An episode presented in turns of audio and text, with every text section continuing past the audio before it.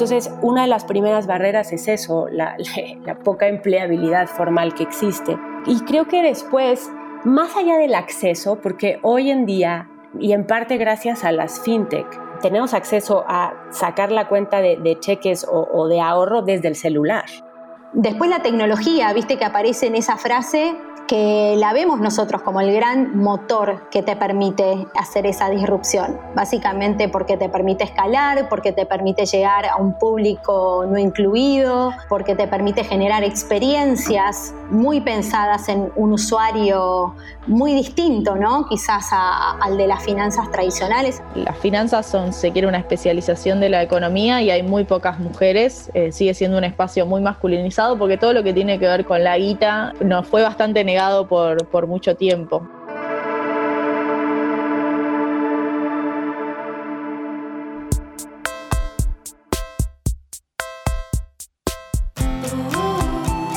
Bienvenidos y bienvenidas a Codo a Codo, el primer podcast original de Mercado Libre.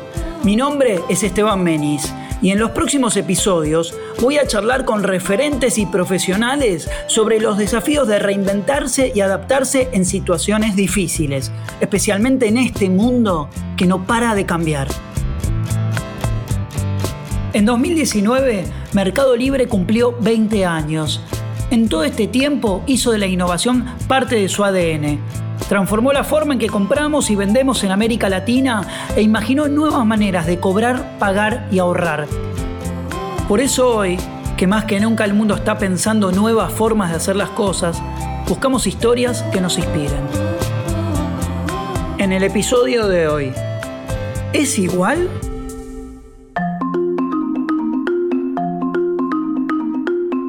Regui llegó a Mercado Libre cuando la empresa recién empezaba y las oficinas funcionaban en un estacionamiento. Era el año 2000 y ella acababa de recibirse en la UBA. Veinte años después, sigue ahí. Fue la primera mujer en trabajar en Mercado Pago, la plataforma de cobros y pagos de Mercado Libre, de la que hoy es COO. Paula es la máxima responsable de la gestión y administración de la empresa. Cuando llegaste, eh, ¿te imaginaste algo de lo, de lo, que iba a pasar? Eh, o sea, ¿pudiste vislumbrarlo? Porque digo, vos sos contadora, ¿no? Soy sí, hice la carrera de contadora y de administración de empresas y fue un profe de la FACU, de alguna manera el culpable de, que yo haya tomado esta decisión en mi vida. A ver, pero contame, contame un poco eso, ¿por qué? Mira, yo me recibí en el año 99. En, aquella época, viste, creo que hay que hacer un poco de, retórica de qué implicaba Internet en la vida de la gente, ¿no? Eh, bajar una, una página web tardaba un minuto, dos minutos. Si vos querías navegar, tenías que gritarle a tu mamá o a tu hermano en tu casa, viste, corta el teléfono porque si no, no puedo navegar. Sí, sí, sí, A duras penas manejábamos el email como herramienta tecnológica, pero la verdad es que estaba muy poco conceptualizado eh, eh, Internet como herramienta de compra, de venta y menos que menos de, servicios financieros, ¿no? Era, te, te, informabas leyendo un diario, mandabas un mail, pero no mucho más que eso en esa época.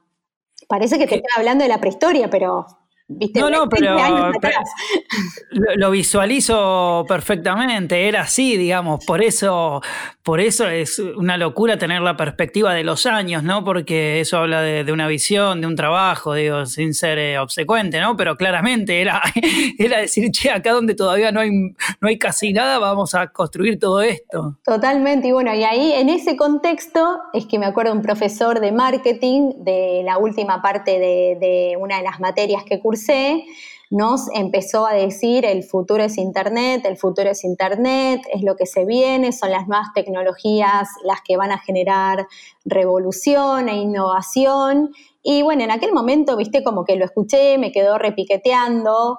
Eh, cuando terminabas la facu en aquella época, por supuesto que Internet no era de las opciones obvias donde uno elegía ir a, trabajar, viste, había industrias como mucho más em, anheladas eh, para empezar tu, trayecto profesional. Y justo se dio eh, esta casualidad de que una amiga mía que había entrado a trabajar en Mercado Libre me dijo, mira, Pau, hay un grupo de, de chicos que están volviendo a Stanford, que van a traer una manera distinta de comprar y vender online en América Latina, ¿por qué no te venís a conocerlos? Y, me pasó eso, que fui, eh, me acuerdo de llegar al edificio donde Mercado Libre se estaba gestando, de ir a tocar el botón del ascensor para subir a las oficinas de Mercado Libre y el guardia de seguridad se me mató de la risa, viste, con una seña de no, no, no, no, no, tenés que bajar las escaleras, no tenés que subir a ningún lado. Y, entré en un garage, literalmente, las cocheras del edificio, y de golpe me encontré con, con dos paredes de Durlock que cerraban un poco, viste, armaban unos cubículos Así que abrí una de esas puertas y me encontré que eso era Mercado Libre. Y ahí, y ahí fue como que dijiste, voy a buscar al profesor y lo mato, o dijiste, me quedo acá y, apuesto. Y me pasó un poco eso, pero al minuto cero me, me invadió esa sensación de espíritu, como decimos nosotros, ¿no? De ADN emprendedor, de espíritu startupero. ¿Viste? Esa pasión que logré percibir desde el primer momento de, la gente que estaba ahí adentro con ese sueño por realizar, con las ganas de, hacer este proyecto una realidad transformadora, que un poco lo que pasó por mi mente fue eso, es yo quiero ser parte de esto, si yo tomo la decisión de irme a una industria tradicional, ese salto no lo voy a dar, probablemente los siguientes cinco o siete años de mi vida, Em, así que hubiera sido un error empezar al revés, porque no me hubiera animado a dar el salto. Qué locura. Y pasamos de eso y hacemos un salto en el tiempo, como quien no quiere la cosa. Y me encuentro con tu, con tu bio de Twitter, ¿no? Que ahí te estuve stalkeando un poco como, como corresponde. Y dice, eh, sueño con liderar la transformación tecnológica de las finanzas en Latinoamérica. Y lo que me llamó la atención es que no dice, eh, no sé, eh, sueño con la transformación tecnológica, sino con liderar. A ver, creo que esa frase dice muchas cosas en, pedacitos, ¿no? El, liderar creo que viene de alguna manera del lado de tener la suerte de ser hoy parte de una empresa que es transformadora y que es líder de la transformación en América Latina, ¿no? Eh, si ves Mercado Libre, ves Mercado Pago, creo que hoy, hoy tenemos esa espectacular posición de poder transformar y, de liderar el cambio. Así que estoy muy agradecida de haber tenido esta oportunidad en, mi vida y de que el, enorme monstruo que, hoy nos acompaña nos permita abrir esas puertas, eh, voltear barreras, generar eh, democratización, inclusión, así que eso está buenísimo. Y después la tecnología, viste que aparece en esa frase, que la vemos nosotros como el gran motor que te permite eh, hacer esa disrupción. Básicamente porque te permite escalar, porque te permite llegar a un público no incluido, porque te permite generar experiencias muy pensadas en un usuario muy distinto, ¿no? Quizás al de las finanzas tradicionales. Así que esa frase creo que lo resume bien y por eso me gustó elegirla y tenerla ahí en mi perfil. Paula, estamos hablando de inclusión, de igualdad de género, de temas que hoy están súper vigentes en la conversación. ¿Cómo es la situación puertas adentro de Mercado Libre? Cuando vos ves un poco la estructura de Mercado Libre como un todo, eh, y en todos los niveles jerárquicos y en todas las áreas mancomunadas de la organización, esa distribución de hombres y mujeres que hoy somos parte del equipo de, Mercado Libre es, es, muy pareja, te diría casi 50 y 50%. ¿Y en los puestos de tecnología pasa lo mismo? Porque suele ser un rubro bastante copado por varones todavía, ¿no? Cuando te vas ya a esos sectores más específicos, y sí, ya la proporción de mujeres participando eh, hoy, hoy están, te diría que más cercanos al 20% que a, que a mitad y mitad, incluso un poquito menos. Entonces, eh, esto nos pone a nosotros en, un lugar de, también tratar de, educar mucho a, América Latina.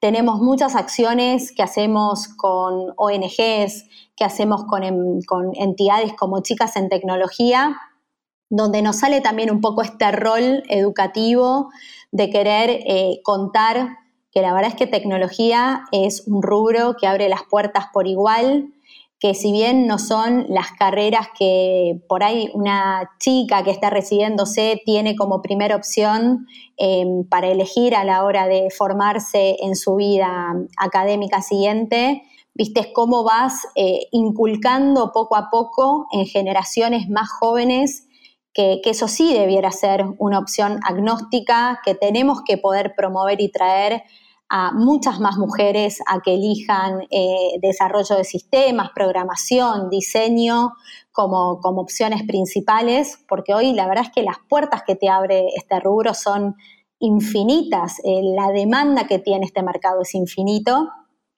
y, creo que desde Mercado Libre tenemos excelentes ejemplos de directoras de tecnologías, de VP de tecnología, que hoy se encuentran en posiciones de liderazgo en rubros críticos, claves y con un montón de desafíos para emprender.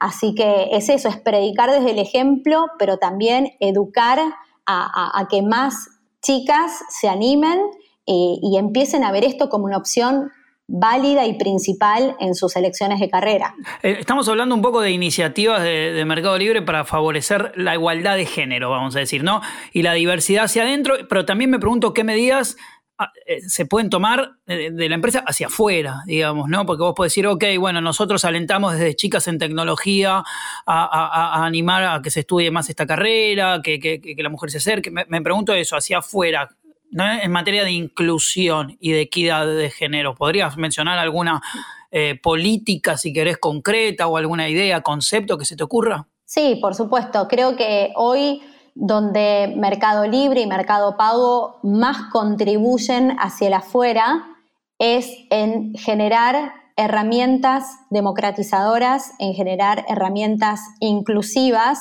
100% agnósticas a, si querés, a sofisticaciones tecnológicas, a, temas de género, y el poder democratizar el acceso a estas tecnologías de alguna manera le permite también, en, el caso de la mujer, poder adaptar estas tecnologías a su realidad concreta. Y quizás su realidad concreta en muchos casos es una mujer que se encarga de su hogar, eh, que tiene que privilegiar el, cuidado de su familia en algunos casos, eh, pero que a su vez puede tener un tiempo extra para poder vender eh, y conectarse en horario no tradicional a un portal y publicar productos y tener herramientas que, le ayudan a cobrarlo y poder empatizar esa ¿viste, intersección entre su vida familiar y su vida profesional de una manera mucho más libre, ¿sí? porque tiene las herramientas a su alcance y en sus manos para poder manejar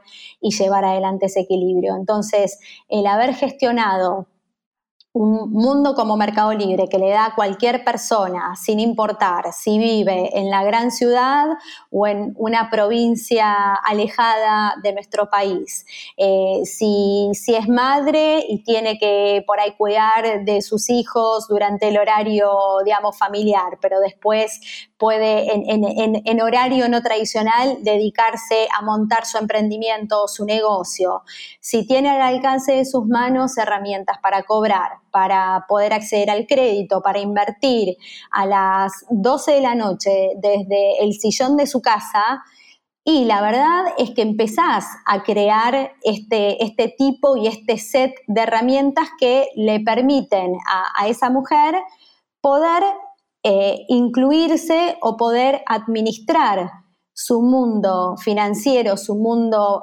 profesional con mucha más libertad y con tecnología, eh, digamos, accesible ¿no? y entendible sin, requerir una sofisticación muy profunda atrás del uso de las mismas.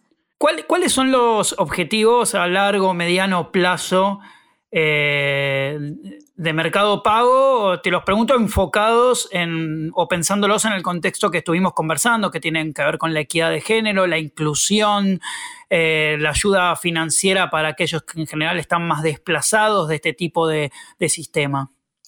Bueno, si, si, vos ves, y voy a tratar de hacer una síntesis bastante eh, escueta, ¿no? Pero Mercado Pago nace unos añitos más tarde que Mercado Libre, como vos bien decías, eh, surge en el año 2003 con un primer objetivo que fue resolver los pagos digitales de Mercado Libre y después nos fuimos dando cuenta que eh, con la tecnología que habíamos montado podíamos también servir a cualquier persona que necesitaba cobrar. Eh, sin necesariamente vender en Mercado Libre y ahí fue nuestra etapa de cobros digitales, Después llegó la penetración móvil que nos abrió las puertas a, poder llegar también al mundo físico con soluciones de cobro como los MPOS, como los, los códigos QR.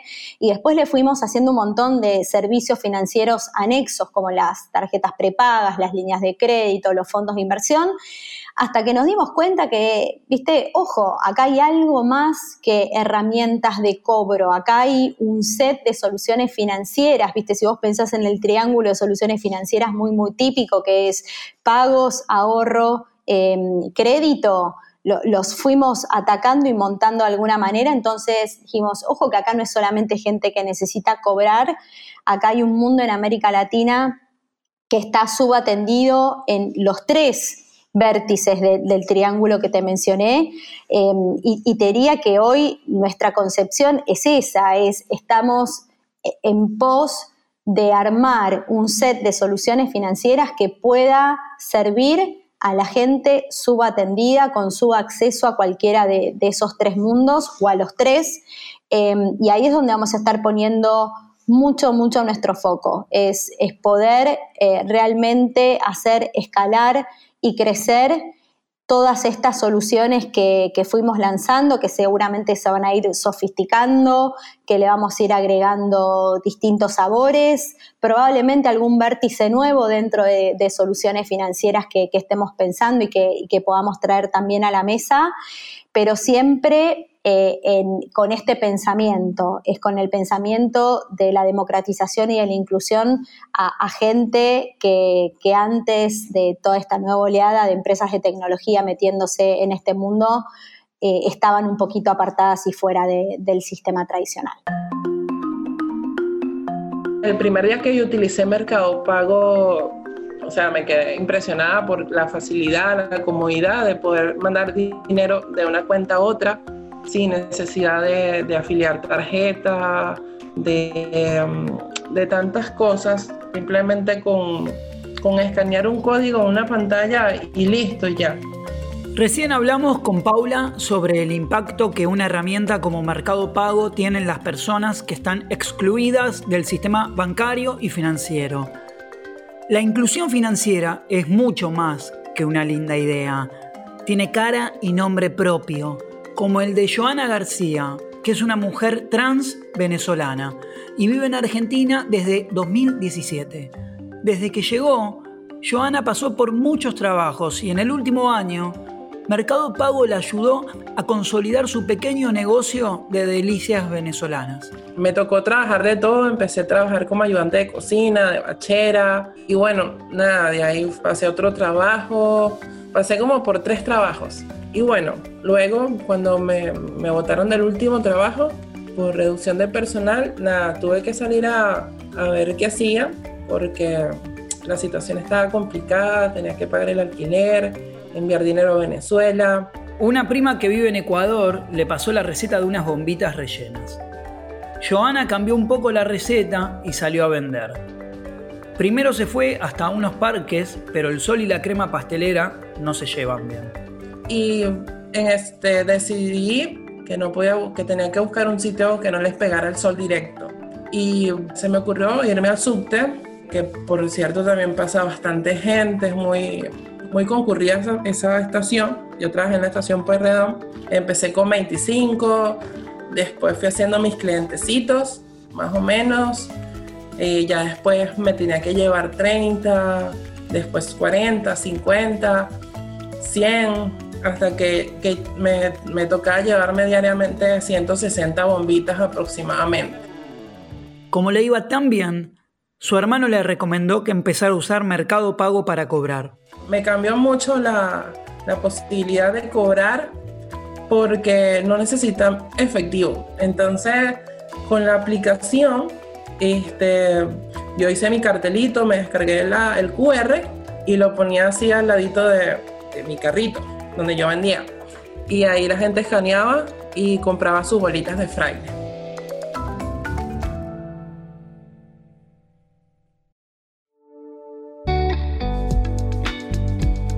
Antes de dedicarse full time a investigar y escribir sobre inclusión y educación financiera, Regina Reyes Heroles imaginaba para ella una vida muy distinta. Lo que más le gustaba en el mundo era leer y había elegido una carrera que acompañaba esa pasión. Pero a veces las cosas toman un giro inesperado y terminó siendo ella la que se convirtió en best seller, con su libro Vivir como reina y gastar como plebeya. Una guía en la que da consejos para saber gastar, ahorrar, invertir y tener libertad financiera sin dejar de disfrutar de la vida. Regina, te quería preguntar algo que lo primero que me llama la atención, que es antes de dedicarte a los temas financieros, estudiaste literatura en México eh, primero y periodismo después en Boston. ¿Cómo fue que llegaste a interesarte y dedicarle tu vida a informar y educar sobre el mundo de las finanzas? ¿Cómo se produce este, este camino?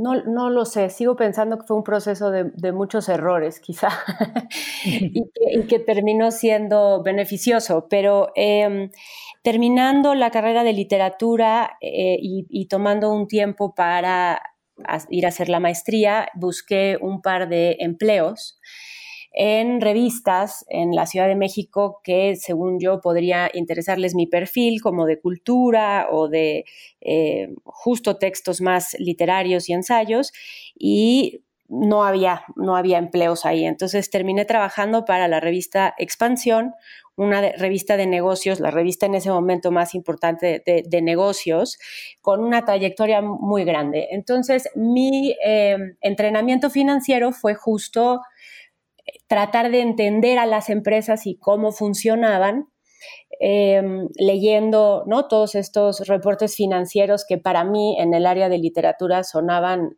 como lo más árido y terrorífico que podía yo hacer, eh, pero descubrí que todo esto que hacían las empresas parecía algo eh, no tan complejo ¿no? en términos financieros y que se parecía a lo que teníamos que hacer en el día a día.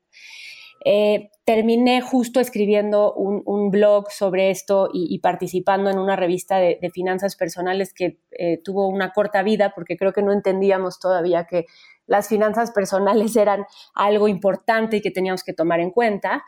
Y, así de alguna manera caí en eh, que sabía que quería hacer periodismo, pero en la parte de periodismo financiero, primero de negocios, y finalmente en la parte de educación financiera, de divulgación justo porque también me di cuenta en el proceso que a mí eh, vengo de una familia donde hay muchos economistas, pero nadie me había ayudado a llenar un cheque, ¿no?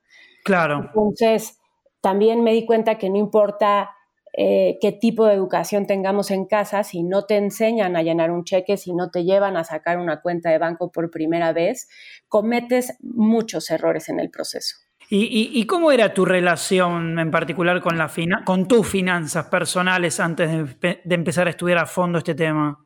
Bueno, tuve, em, no sé, tuve, tuve poca educación financiera en casa, pero sí la tuve, algo que es, eh, digamos, distinto a muchas otras familias. O sea, en mi, casa sí se hablaba eh, de tarjetas de crédito y de, de eh, ahorro y de inversiones, ¿no? Y em, y mis papás me hicieron hacer un presupuesto desde muy chica cuando me fui a estudiar fuera, em, con la idea de que yo me iba un año de, México y tenía que poder vivir con lo que tenía, ¿no? Entonces me enseñaron a hacer un presupuesto y me ayudaron un poco a entender cómo tenía yo que hacerle para que durante todo el año pues los recursos rindieran, ¿no? Entonces creo que ese, ese primer esa primera incursión en el, en el presupuesto sí creo que fue muy importante hacia adelante, porque poder hacer un presupuesto, no tenerle miedo y quizá incluso tener un poco de asesoría en el proceso al inicio ayuda.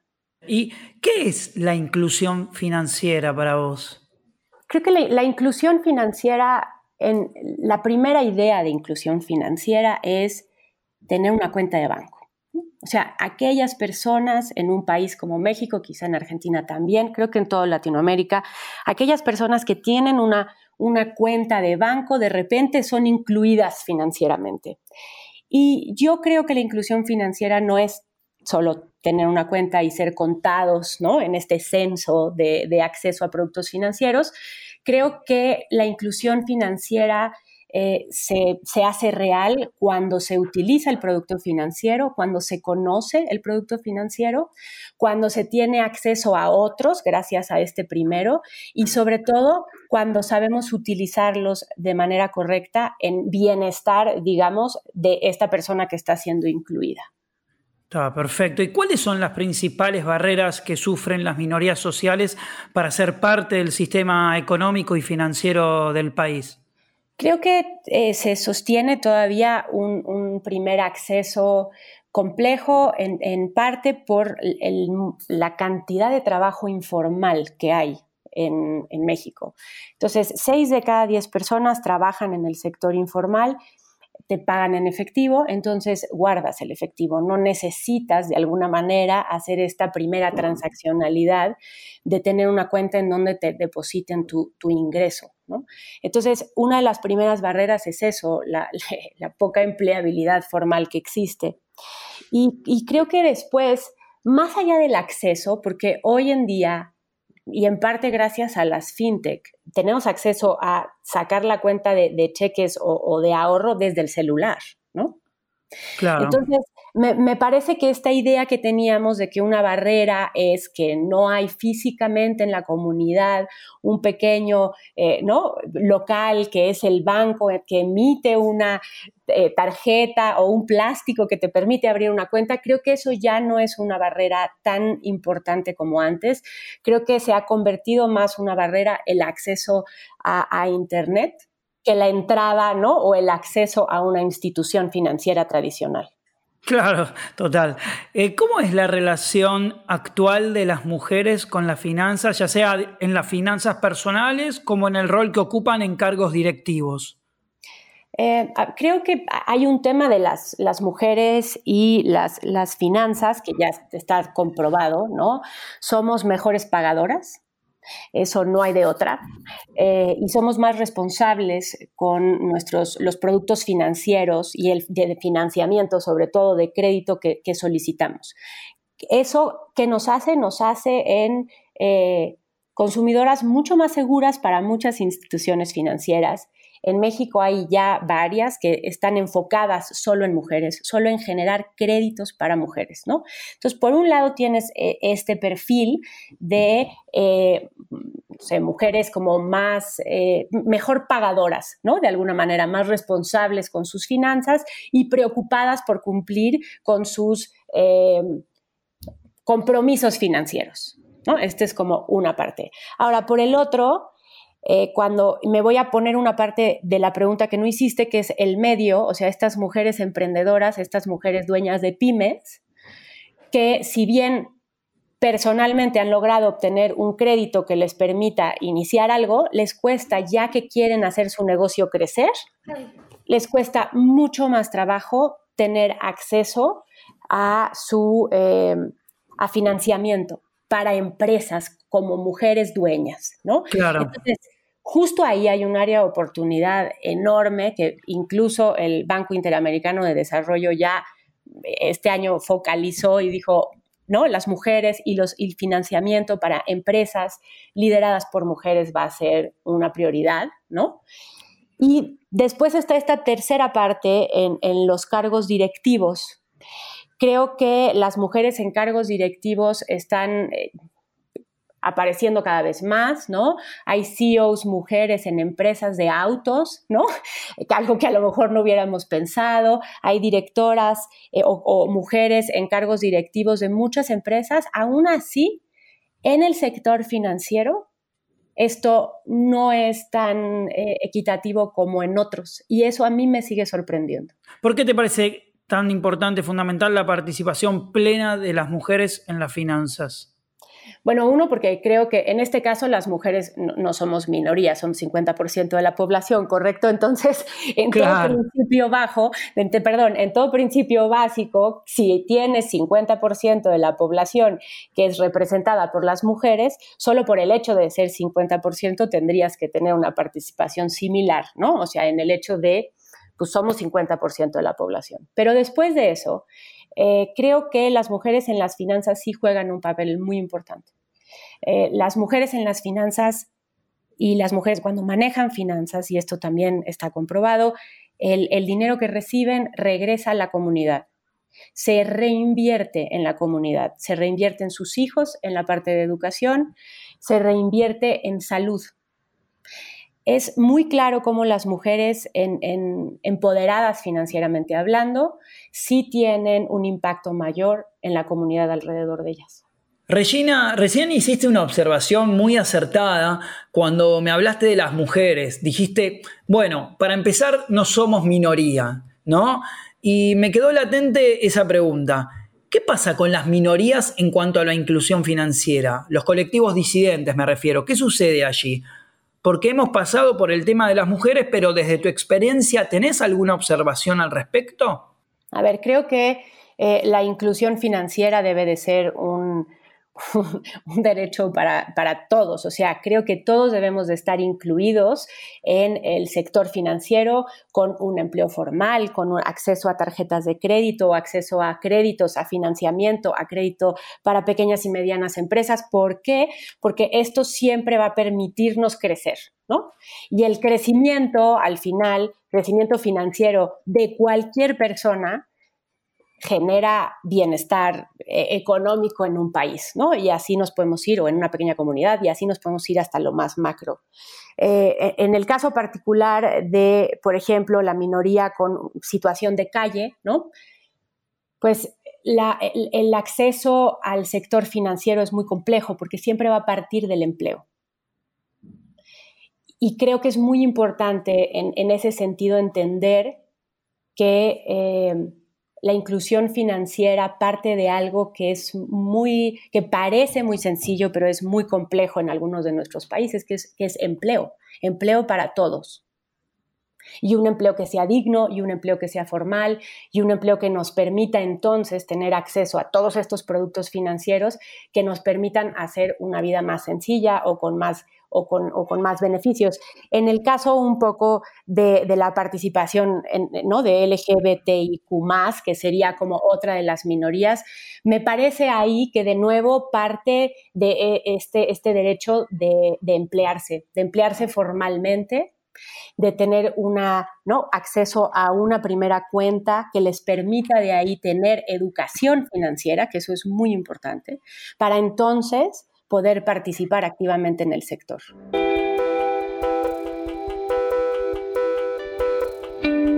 Tengo 28 años, yo creo que parezco de menos, pero no, ya tengo 28, 28 eh, años y medio. Eh, y es cierto que soy muy manija, soy muy manija y me, gusta mucho lo que hago. Eh, yo sé que suena medio Disney, pero realmente me, apasiona la economía y me, y me apasiona la comunicación. Así que básicamente laburo todo el día eh, muy contenta, a veces muy cansada, pero, pero siempre con ganas de, sumar y de aportar y creo que eso también viene del feminismo, con estas ganas de, que hay tanto por transformar que, que creo que nos motivamos unas a las otras. Quien habla es Candelaria Boto y ella misma se define a la perfección. Cande es economista y es feminista y está en todos lados. Está en la tele, en los diarios, es coordinadora de la Asociación Economía Feminista y la rompe en las redes haciendo explicaciones fáciles y claras sobre esos temas económicos que parecen imposibles de comprender. Escucharla es clave para entender por qué es tan necesario mirar el mundo con perspectiva de género. Candelaria, quiero que hablemos de algo muy concreto que es la brecha salarial entre el hombre y la mujer. Cuando uno empieza a leer más sobre esta brecha, los números son realmente eh, un cachetazo, porque la diferencia entre lo que ganan hombres y mujeres en América Latina es de alrededor del 20%. En Argentina la brecha es todavía más grande, o sea, llega al 27%.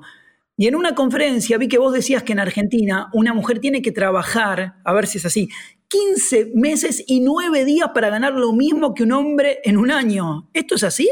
Eh, lo que hay que entender de la brecha salarial es que justamente lo que se está comparando son los ingresos promedios de todos los varones y los ingresos promedio de todas las mujeres.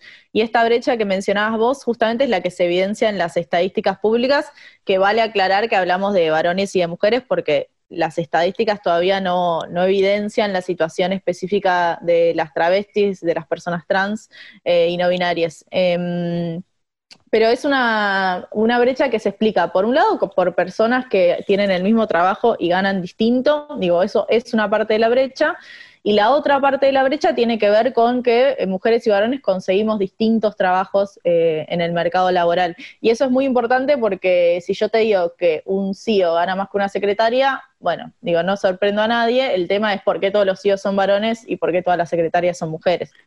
Total, vos decías que en la universidad eh, en económica, si uno va, sí, ves un montón de mujeres, un montón de varones, a priori no encontrás diferencia, pero que después en el desarrollo laboral es muy raro ver a una mujer en un organismo público o, justamente en ese famoso techo de cristal hasta donde llega una mujer a un puesto ejecutivo y demás, es decir, que se va como se va filtrando, digamos, por este, por este, por este sistema perverso, ¿no?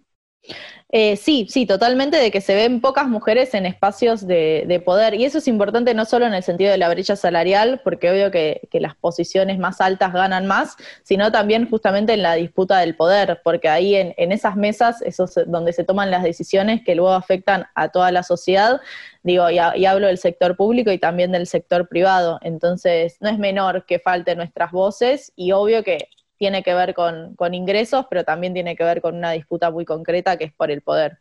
¿Cuáles son las principales dificultades que encontrás vos que tienen las mujeres en relación a la autonomía económica? Y el, gran punto es justamente la hostilidad que hay en el mercado de trabajo, entendiendo que el mercado de trabajo está principalmente masculinizado. Entonces, por ejemplo, si vemos la tasa de desempleo de las mujeres menores de 29 años, em, vemos que es casi una de cada cuatro busca activamente trabajo y no lo consigue. Y esto tiene que ver con que, por ejemplo, si una mujer de entre 18 y 30 años va a una entrevista de trabajo, probablemente el empleador piensa que esa mujer va a ser madre o si no lo es, porque también tenemos una tasa de embarazo adolescente muy, muy profunda. Y el hecho de que se sabe que las mujeres son las que se ocupan del cuidado de los hijos e hijas, eh, y se sabe que hay una, implícitamente se sabe que hay una jornada de trabajo en el hogar, muchas veces los empleadores entonces prefieren contratar a un varón, que si bien puede ser padre, no, no se va a hacer cargo mayoritariamente de ese trabajo de cuidado. Entonces esas trabas que, que parecen invisibles, pero que son muy reales, dificultan el acceso de las mujeres a un mercado de trabajo y sin trabajo no hay autonomía económica. Claro, eso, eso me gustaba que, no sé si lo, dijiste así o lo leí así, como esa violencia económica, como, como que un poco, digamos, eh, justamente eh, el espacio de eh, economía feminista, digamos, es una disciplina que hace una crítica a la forma del estudio tradicional de la economía per se, como se entiende, digamos, dada por hecho, y que la, economía también reproduce esa violencia, digamos, eh, al bajarla a la realidad y dar por hecho esto que mencionabas, de, y no, la, madre se va a quedar, entonces es, la que le va a costar todo más, y eso, me parecía interesante también esa mirada. Sí, también es importante entender que justamente la ciencia pasa en la ciencia económica, pero también en, en la gran parte de la ciencia esta, esta visión androcéntrica que, digo, desde desde los varones para los varones, en el sentido de que muchas veces nuestros colegas economistas nos dicen, bueno, pero si existe la brecha salarial, entonces a un empleador le convendría contratar mujeres porque sería más barato. Bueno, pero la realidad es que no están teniendo en cuenta, y algo que sí los empleadores tienen en cuenta, que es todo el universo del cuidado, que es que cuando el pibe esté enfermo en el colegio, va a ser ella la que lo va a ir a buscar, va a ser ella la que va a faltar al trabajo eh, y demás. Entonces, todas estas... Eh, tareas que se le asignan y se les imponen a las mujeres, digo, es algo que los empleadores lo saben y por eso es que nos es más difícil conseguir trabajo. ¿Qué, lugar ocupan hoy concreto las mujeres en el mercado financiero? Las finanzas son, se quiere, una especialización de la economía y hay muy pocas mujeres, eh, sigue siendo un espacio muy masculinizado porque todo lo que tiene que ver con, la guita eh, eh, nos fue bastante negado por, por mucho tiempo. sí es cierto, bueno, por ejemplo, la, eh, digo, como el caso de Christine Lagarde y ahora Cristalina, de, mujeres que ocupan espacios que son muy importantes. Y acá es importante hablar no solo de la necesidad de voces femeninas, sino también de qué perspectiva tienen, entendiendo justamente que el patriarcado o este sistema estructuralmente desigual necesita una perspectiva que tenga en cuenta hasta dónde va eh, esta desigualdad de género y no tiene que ver solo con poner mujeres en, en, las cimas, si eso va a seguir reproduciendo que las más pobres sean mujeres y esa feminización de la pobreza y los pisos pegajosos.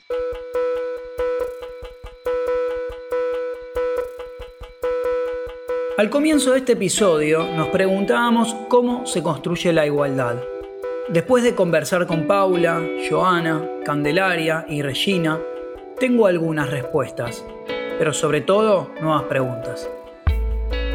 Al techo de cristal es muy importante pensar en cupos, digo, no solo para mujeres, sino también para disidencias, eh, para desigualdades, para personas racializadas. Eh, digo, hay, hay mucho que se puede hacer en ese sentido. Hay muchas empresas grandes que ya lo hacen. Pero entonces, ¿Qué rol tienen las empresas en este camino hacia un mundo más igual? Siento que estamos yendo hacia un mundo más inclusivo desde el momento en que empiezan a aparecer en el mercado más soluciones, más competencia, más empresas queriendo llegar a segmentos que hasta ahora no han sido atendidos de manera muy profunda. Creo que las fintech lo que hacen es abrir eh, la puerta a la inclusión financiera de muchas personas que no habían sido, ¿no? O sea, nos permiten justo derribar esa primera eh, barrera del ladrillo, ¿no? La institución financiera en ladrillo a la que tengo que ir a sacar mi cuenta de, de cheques. Creo que hacen accesible eh, los productos financieros porque vienen acompañados de algo que nos permite, lo que decía al inicio, ¿no? Hacer preguntas sin que nos dé mucha pena. ¿Por qué? Porque la información está en Internet y alguien contestará.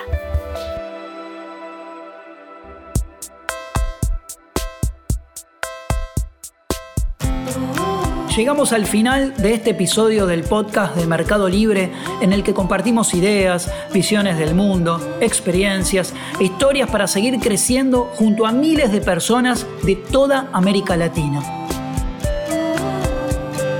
Codo a Codo es mucho más que un podcast, es un compromiso Mercado Libre dejó los apretones de mano de lado y se puso a trabajar codo a codo con las pequeñas y medianas empresas para seguir acompañándolas y potenciando su crecimiento.